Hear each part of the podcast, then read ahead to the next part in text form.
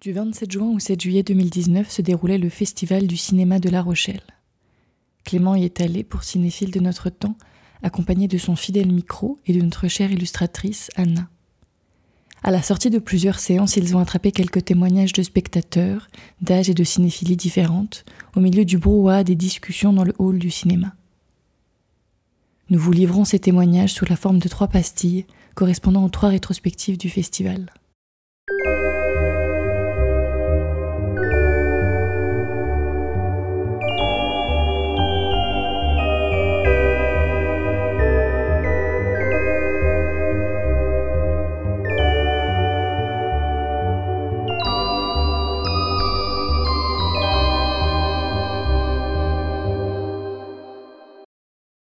Troisième et dernière rétrospective consacrée à Dario Argento, Clément et Anna se sont entretenus avec deux lycéennes en option cinéma qui racontent leur découverte de ce spécialiste du giallo italien à travers quelques-uns de ses plus grands films. Il y a un extrait qui m'a vachement marqué dans le film Phénoména de Dario Argento.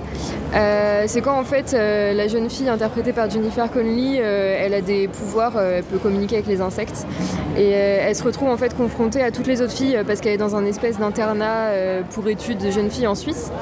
Et en fait, il y a une scène qui m'a beaucoup marqué, c'est quand les jeunes filles découvrent en fait qu'elle a des pouvoirs un peu surnaturels avec les insectes parce qu'elle a écrit une lettre à son père pour lui avouer ça. Et en fait, toutes les jeunes filles se mettent à se moquer d'elle, à l'insulter, à comme lui taper dessus et tout. En fait, ça m'a beaucoup fait penser à, Carrie de Brian De Palma et au livre de Stephen King. Du coup, moi, c'est vrai que ça m'a beaucoup marqué par rapport à ça. Et justement, en fait, elle s'en sort en appelant, euh, je sais pas combien, un milliard de mouches euh, collées aux fenêtres. C'est absolument euh, dégoûtant. Et c'est très très impressionnant. Et ouais, ça m'a fait beaucoup penser à toutes les figures des jeunes filles comme ça qu'on trouve dans le cinéma qui sont un peu euh, qui ont un peu des dons surnaturels qui, du coup les, différencient des autres et on ressent beaucoup cette injustice là à ce moment là et en fait on est presque satisfait en fait qu'elle fasse venir toutes ces mouches parce qu'on se dit mais euh, voilà quoi les gens voient et ça arrive très très souvent dans le cinéma que certains personnages n'arrivent pas à se défendre et elle en l'occurrence elle arrive très très bien euh, voilà c'est une séquence qui m'a beaucoup marqué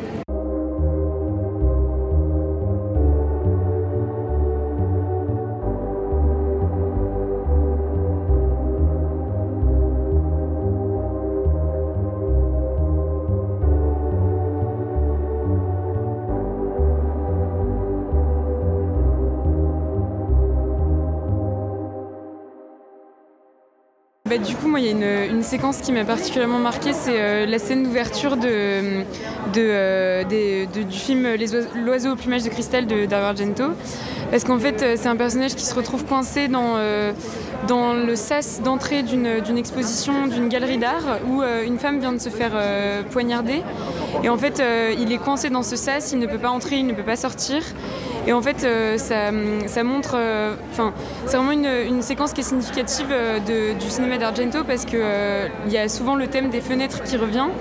Et les, personnages, les personnages se retrouvent souvent coincés dans des, dans des endroits clos, surcadrés, où en fait la fenêtre fait office de vitrine du meurtre. Et donc du coup, il se retrouve coincé dans cette, dans cette rentre. Il est totalement impuissant et au final, il est, il est témoin d'un meurtre euh, sur lequel il ne peut pas agir. Et du coup, euh, bah, ça m'a marqué parce que la séquence est très belle, très bien filmée et en plus, euh, comment, bah, ça montre vraiment bien l'étendue du cinéma d'Argento. Et voilà. Bah, super, merci.